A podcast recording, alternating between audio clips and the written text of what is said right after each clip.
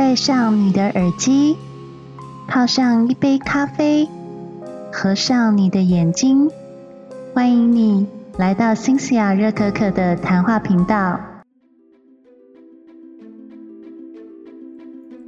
晚安，各位听众，大家好，我是新西亚热可可，欢迎大家回到新西亚热可可的谈话频道。耶，我终于回来啦！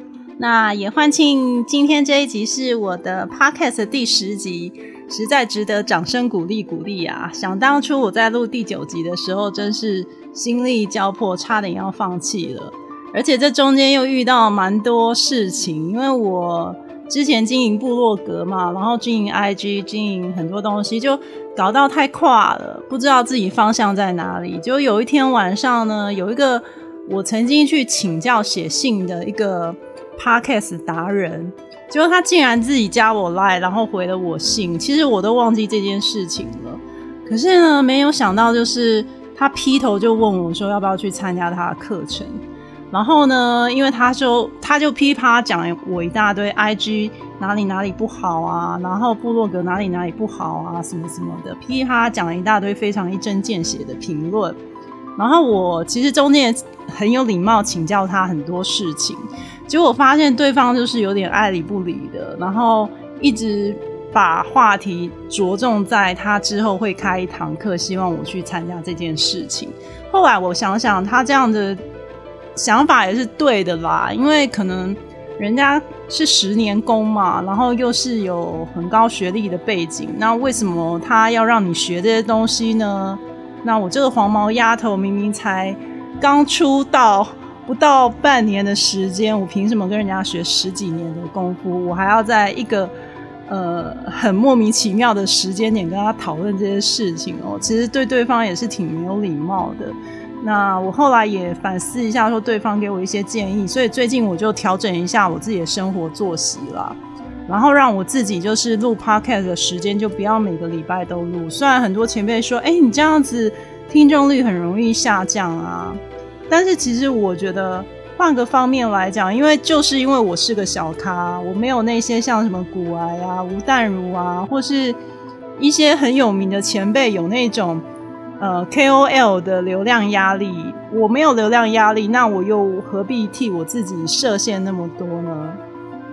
所以我就回归我自己的本面，我觉得就。呃，休息一周，录一周，然后自然而然去累积我自己的听众。那其实就算没有听众，就自己讲着爽也开心嘛。毕竟这是我的兴趣，回归初心，我觉得是做任何事情最重要的一个原则。所以，呃，经过一个礼拜休息之后，我觉得我今天的状态就好一点了。虽然声音还是一样很低沉啦。那，呃，废话不多说，我今天想跟大家来分享。又是熊仁谦老师的书了。今天想分享这本书叫《半神》，是他呃目前以来所写的第六本书。我觉得这本书跟我上个礼拜所哦不是上个礼拜，是上两个礼拜所分享的那个《别让世界的担保夺去你生命的厚度》那本书是完全不一样的叙述方式哦。我觉得《半神》这本书反而是有点像是熊仁谦老师对于自己的生活态度，还有一直以来在经营社群媒体，还有他呃利用印度哲学还有佛家的一些思考，去思考他自己的所作所为有哪里需要去做反思，哪里需要需要去做调整，然后写了三十则不同的小故事。那这三十则不同的小故事呢，其实完全。都没有相关联，可是每一则故事都是他自己对自己做了某些事，或是一些想法有一些启发，或是一些反省哦。我自己在看的时候，对于某些章节，我也觉得特别有感觉，所以今天我想要来跟大家分享里面的四个小故事，四个小章节。那首先第一个章节就是提到半神这件事情。他的书名叫做《半神》嘛，所以想当然而他的章节里面有一个章节叫做“半神”。那为什么会取名叫“半神”呢？作者熊仁谦老师在里面提到说，我们一般对于神跟人是有很大的一个分界的。我们一般认为神是无瑕的、无私的、无欲的，对人是一切宽广的，然后完全无念无想。那人呢，就有很多缺点，可能我们身负很多欲望，然后很多杂念，然后很多追求，很多苦难，很多烦恼。那又何谓半神呢？在里面有提到说，你认为的英雄是什么呢？其实曾经有人讲到，就是所谓的英雄这两个字呢，其实并不是我们所谓就是厮杀战场，然后。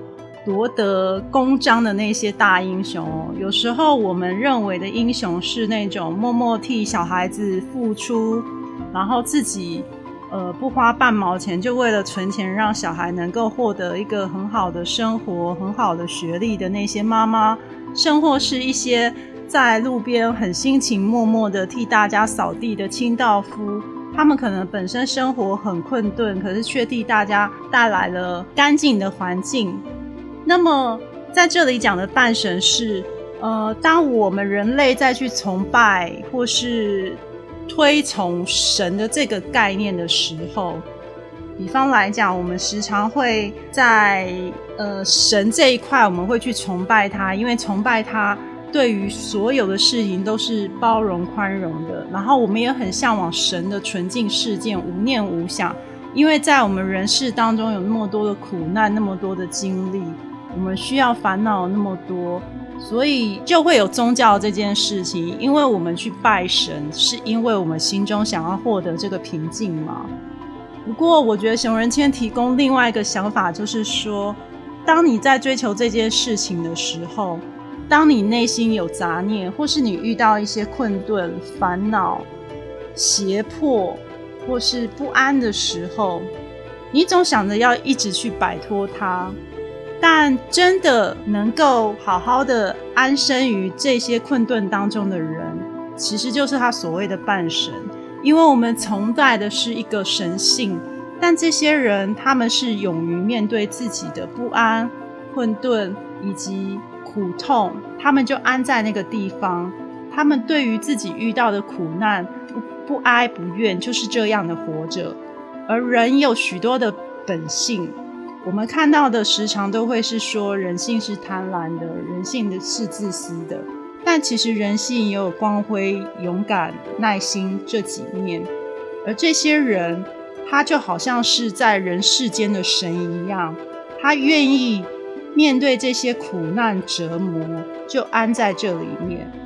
他愿意接受这一切，愿意承担自己不完美的勇气，愿意承担这些苦痛。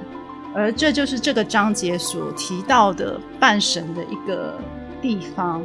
我觉得我们身边也有一些人是，呃，活得呃这么的辛苦，这么的苦难，但是他们却选择安于现况，然后来去面对、承担这些责任。那我们自己呢，是不是也有承担这些责任的勇气呢？我们是不是也可以活得跟半神一样呢？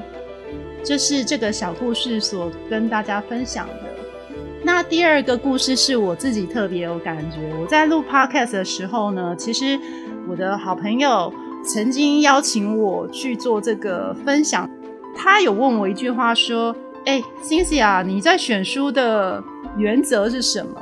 我说：“我在选书就是选我自己喜欢看的书。”许仁谦老师的这个第二个小故事呢，就是在讲。我现在想讲的事情，故事书跟工具书，不知道大家喜欢看的是故事书还是工具书呢？这里作者有提到，他曾经是在印度生活过嘛，然后也有在西藏求学过。那他在西藏求学过程当中，有很多堂课都是讨论思辨的事情，在学校的学习生活当中，就必须要时常辩论。那辩论就是我要先通盘想好对方的错误，然后我要去讲出一个理来说服对方，所以是全面性的压倒对方。那对方也要全面性的压倒自己。所以熊仁谦从那个时候就养起一个习惯，是他不太喜欢看所谓的小说、诗歌或是散文这种事情。他比较喜欢看一些有逻辑性、分析性、条理性的工具书，而这些工具书所提供的知识，就是当下即刻可以得到的工具，当下即刻可以学习得到，然后立刻可以应用得到生活上的一些东西。直到他有一次，就是看到呃美国的篮球明星 Kobe Bryant 受到一个专访，然后其中一个记者就问他说。呃，不知道你球技那么强大，你是怎么样得到这个呃技能的？想请教他是怎么学习打球的。结果 Kobe Bryant 就淡淡回他一句说：“你有看过凌晨四点的洛杉矶吗？”这句话听起来好像没有什么哦，不过套在那个人事物身上，你就能够体会。这句话的意思是，他在说他是有多么努力的练习球技，而他的这一切并不是凭空得来的。为什么在这个东西会牵扯到工具书跟故事书呢？因为呃，如果你在看故事的时候，你会发现故事书所叙述的东西很多是情感的堆叠，说的是人生的经验，说的是人的体验、人的情感、人的成长。这些东西都是需要累积堆叠的，需要你深入的体会、进入式的体验，你才能够体会到诗歌、散文、文学、小说他们所叙述的一些情境背景。因为你自己自身有了这些体验，所以你个人进入它文字当中所表达的那种感性技巧。可是工具书时常是。你当下你可能有一个问题，工具书条列告诉你说是一二三四，可能有很多工具书还会告诉你四五六七八。不过这些事情因为是你自己本身没有体验到的，你只是先把它学起来，然后印记它，然后把它应用在你的生活上。可是过不久你可能就会忘记它了，你也不会特别的去记住这些工具。未来还可以使用在什么样的地方？这是这两种书籍完全不同的表达方式。所以作者想说的是，说有时候我们不要去急于把自己人生活得像工具书一样，一定什么事情都要即刻可成，或是什么事情都有一个条列顺序方法，而是试着去了解跟自己不一样的思维。比较感性的体验，去人生当中的酸甜苦辣，这何尝不是也是作为一个人类活着的感觉呢？那我自己看到这一段就蛮会心一笑。回到我刚刚讲的，我朋友问我喜欢看什么书，我就说我很喜欢看小说、诗歌这一类的东西。然后，所以那时候看到熊仁谦老师说自己比较喜欢看逻辑书的时候，我忽然。想到有一次，就是我在 IG 上面有一次看到熊仁谦老师分享了一个截图，那那个时候其实我还颇不认同的，我还在熊仁谦老师底下做了一个留言，然后结果我现在看到这本书，看到他自己检讨自己的逻辑性的时候，我就噗嗤一声笑出来，因为我后后来发现说，原来他也是会去思考说自己。缺陷的那一面，因为他呃，熊仁谦老师给我感觉就是非常的高傲自负，饱读诗书，然后说话很快，很有逻辑性的一个人。可是当他写这个小故事的时候，我才忽然发现说，其实他看事情非常全面，他也会自我反省，说自己其实好像时常是做事情是比较功利一点，比较求方向，然后求立即达成的那种态度。然后他也自己自嘲说，他可能渐渐的也能够理体会到说什么叫做看小说的感觉了。反而我是跟他完全相反，我是非常喜欢看小说的人，我是非常呃体验生活的那一种人。我反而是很怕看工具书那种东西，所以看完他的叙述，我反而会想说，试着未来在我的说书频道上面讲一些工具书的东西。毕竟人的眼界要宽广一点，我也不能总是一直在沉浸的看这这世界发生的事情嘛。所以这是第二个故事给我的一些小启发。不知道你喜欢看工具书还是故事书呢，各位听众？嗯，好，接下来我再讲一下第三个，我听到很想要跟大家分享的，我自己也觉得非常非常有感觉的，就是留白跟填空这个小单元。他在这里面举例的提到，就是说他小时候呃受过各种的教育训练，其中一个训练就是玩围棋，因为玩围棋可以理出对手的战略思维，进而把白子黑子。然后占满最后一个空间，作为一个输赢的结论。但是他说，象棋这个游戏就完全不一样。象棋的目的就是要把棋盘上的棋子全部都清空嘛，最后就是吃掉对方的将军或是帅嘛，然后这个游戏就结束了。这两种都是比输赢的游戏有。那到底这个跟人生哲理有什么？不一样的思维吗？可以怎么去套用在我们人生的思维上？你有没有过就是在规划事情的时候，呃，你常常是跟人家约好一个约会的时间哦，可是其实，在定定出这个约会时间之前，有些人会把自己的时间，还有自己所想好的一些时程规划，全部都规划好了。然后挑出剩下他比较有空的时间，或是他剩下的时间留给对方去选。听起来好像这个方法还挺有效率的哈，听起来是没有什么错。尤其是我们上班族，我们也是通常都是先以公司替我们安排事情为主，呃，筛减到最后才会留下最剩下空间给重要的人来去选，说我们可以去约在什么样的时间。可是呢，往往那个人就只能选择你留下来剩余一点点的空间的那个时间点去选。当那个人没有办法配合你剩下来的那个时间的时候，很多人都会感到非常焦虑，会觉得自己被冒犯了，会觉得就是说我明明给了你这么多选择，为什么你选不出来？不知道大家有没有过这样的经验？我自己曾经也也是也是这样的人。我在几十年前的时候被工作逼到一个不行，所以很多事情就是会讲很快很准。所以当他讲这个时候，我觉得挺有感的，因为我真的就是这样的人，我会把所有时间都呃排开，然后就挪两三天时间让对方选。可是殊不知，这样的处理方式其实是会让对方感到非常压力。因为当对方踩到你已经排好的时间，或是踩到你排好的时辰，比方说老板忽然安插一天，说你这天就是要陪我去台南出差，可是那一天其实你已经排好要做什么事情了，顿时就会感到很烦躁。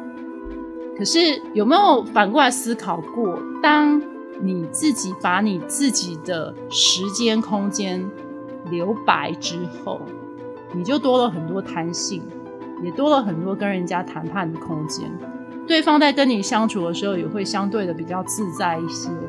反思我们自己，有时候是时常把自己的时间填满，然后自我膨胀了，然后剩下的东西留给别人，自以为是的认为这样是对对方好。实际上，就对方的角度来讲，他连立脚的空间都没有，这又是何种的选择呢？对他来讲，根本就没得选择啊！所以在跟我们相处就会变得很障碍，那对方跟我们相处也会觉得战战兢兢的。这个故事让我觉得挺深刻的，因为我呃身边有一些朋友算是有一点控制狂，虽然表面上是没有说出来，但是当他们遇到自己需要掌控的事情的时候，他们就需要全面去掌握。可是这样真的是好的吗？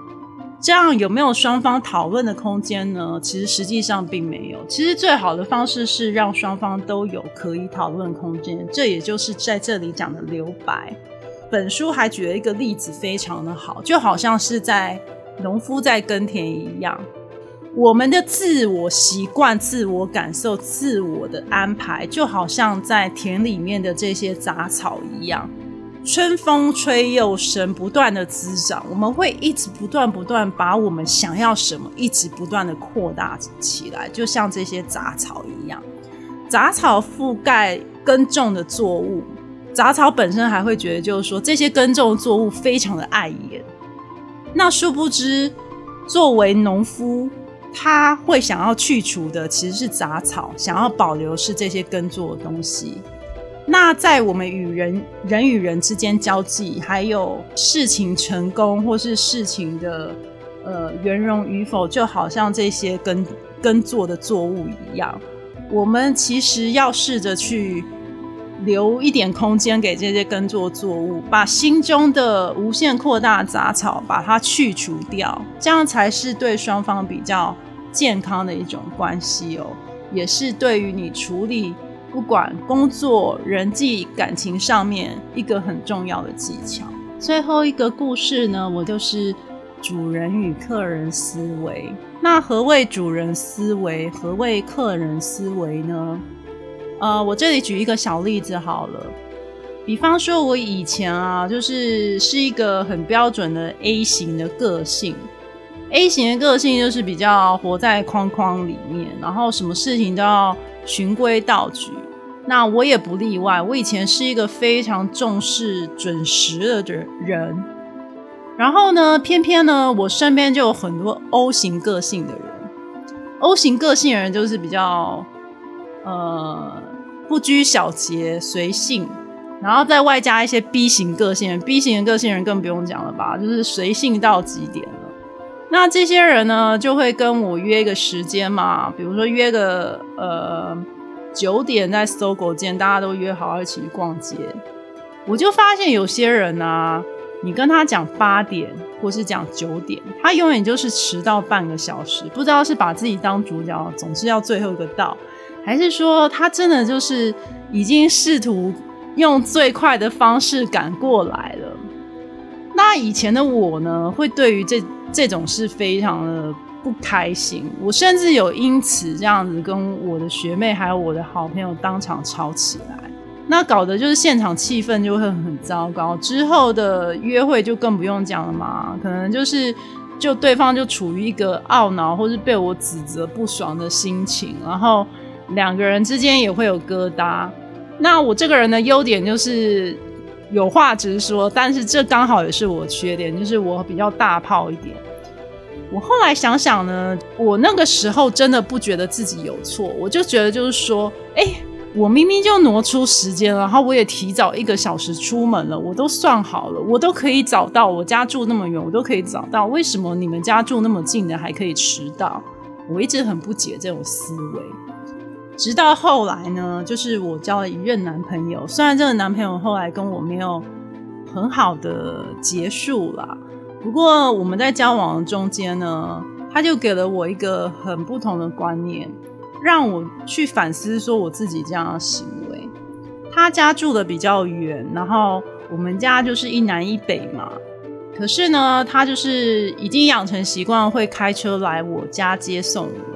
到其他的地方去玩，其实说真的，他也没有必要这样做。可是我就感觉，就是他应该要做这些事情。所以当他来我家等我的时候，他都会很有耐心，就坐在车子里面等我。有时候我搞到半个小时后才出现，他就也是笑嘻嘻的，都不会跟我生气。久而久之，我就去思考他这个行为，为什么他不会生气啊？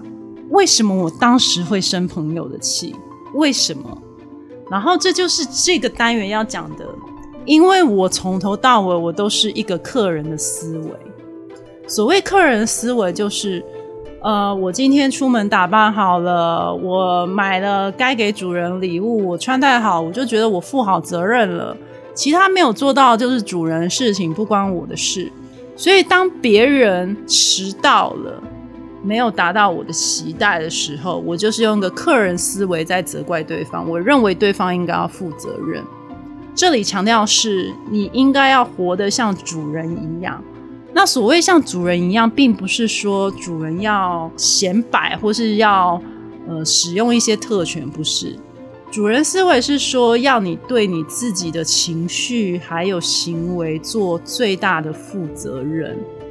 今天，如果你是用主人思维来看待迟到的朋友的时候，也许你的迟到的朋友都是客人的思维，但是当你回归你自己，你用主人思维去看待这件事情的时候，你也许会试着用一个负责任态度，而不是责骂态度去对对方。你会试图去想着，我该怎么让这个局接下来能够更完美一点，也能同时缓解我内心的不安与焦虑呢？这就是对自己的责任负责任的态度。又比方来讲。我回归去看我那个时候，呃，我的前男朋友的态度。我那时候其实有问他说：“为什么你不会对我生气？”他就说：“没关系啊，对我来讲就是，呃，我知道你要一阵子，然后我来的时间我也不确定我一定会准时啊。那如果我找到，我就先等你啊。反正我还有其他事情做，我可以在车上玩电动啊，然后我可以做很多其他事情啊。”那如果你找到，那也更好，我们可以提早出发。其实我在以前的时候，曾经有一段时间蛮看不起他的学历，还有觉得他某些程度配不上我。可是后来我想想，其实他的这种人生哲学是比我还要高很多的。我自我检讨，我觉得他是比我豁达很多的。而这些事情是我在跟他慢慢相处当中，我才发现到说。其实他能做到宽容，我不一定能做到。其实他就是在用一个主人思维来对待我，而我却习惯被照顾，我却一直用客人的思维去思考我身边所有的人事物。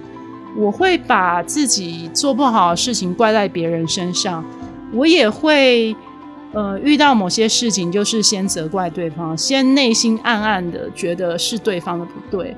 可是实际上，那些不安跟焦虑，你必须要自己处理掉。你自己要先深呼一口气，然后自己想说：我现在到底用什么样的思维再去跟朋友对话，再去跟我的亲友对话，再去跟我的工作伙伴对话？也许任何事情就会小大事化小，小事化无了。又或者是我到现在还是不改我的大炮的个性。不过。因为在跟他相处的那几年，还有就是我看到这本书，还有中间的一些磨练之后，我发现我还是可以做自己，我还是可以讲话很直接，但是我又多了一些同理心，多了一些对自己情绪负责任的态度。当我自己知道我说的这些事情也许会造成别人伤害的时候，我就选择不要说了，或是用别的方式让整件事情变得更圆融一点。或许才是一个完美经营人际关系的一个好方法。不知道你们听到这个主人思维跟客人思维，有没有一些反思跟提醒你们自己现在在做的事情呢？今天的半神这本书就分享到这边。然后我也很高兴，就是大家能够回来收听我的频道，也希望大家能够体谅我最近身体真的不是很好。然后我也想要反思我自己，让我自己的生活过得更宽裕一点，然后更充实中带有一点自己的时间。因为我的朋友告诉我说，其实他观察我一阵子，他发现，天啊，我竟然是那么不爱自己的人。然后我听了这句话，也有点当头棒喝。我想说。啊，我自己有感觉，我自己可以忍耐下去。可是后来才发现，说原来这些都是不爱自己的表现。所以我后来就渐渐觉得，对我真的要把重心放在我自己的身上。当我自己觉得不开心，然后已经偏离初心的时候，我想是时候拉回来做一些我觉得能够回归初心的事情。不过虽然是这个样子，我还是要希望大家能够。呃，继续订阅，然后赞助，还有聆听我的频道。我目前也有在 YouTube 上面放全音频，然后呃，你们搜寻 Cynthia 热可可就可以找到我的网站，然后找到我的 IG，还有找到我的 YouTube，还有 Podcast 频道。我最近在做网站的改版，因为我终于救回我的 WordPress 了，所以大家敬请期待。那暂时我还是会用我在 Wix 上面平台的网站。那之后 WordPress 网站整理好之后，我之后就会以 WordPress 网站对外开放我的新西亚热可可的部落格。好，那很高兴跟大家说书，希望大家享受这本书，也希望大家自己亲自买来看一下，就是熊仁谦老师这三十堂人生的课程。也希望大家能够在人生道路上面顺顺利利。好喽，那就下本书再见喽，拜拜！喜欢今天的收听吗？欢迎你在新西亚热可可频道上方按订阅、关注或是赞助我一杯热可可。如果有新的节目，就会及时通知你哦。让我们下集见，拜拜。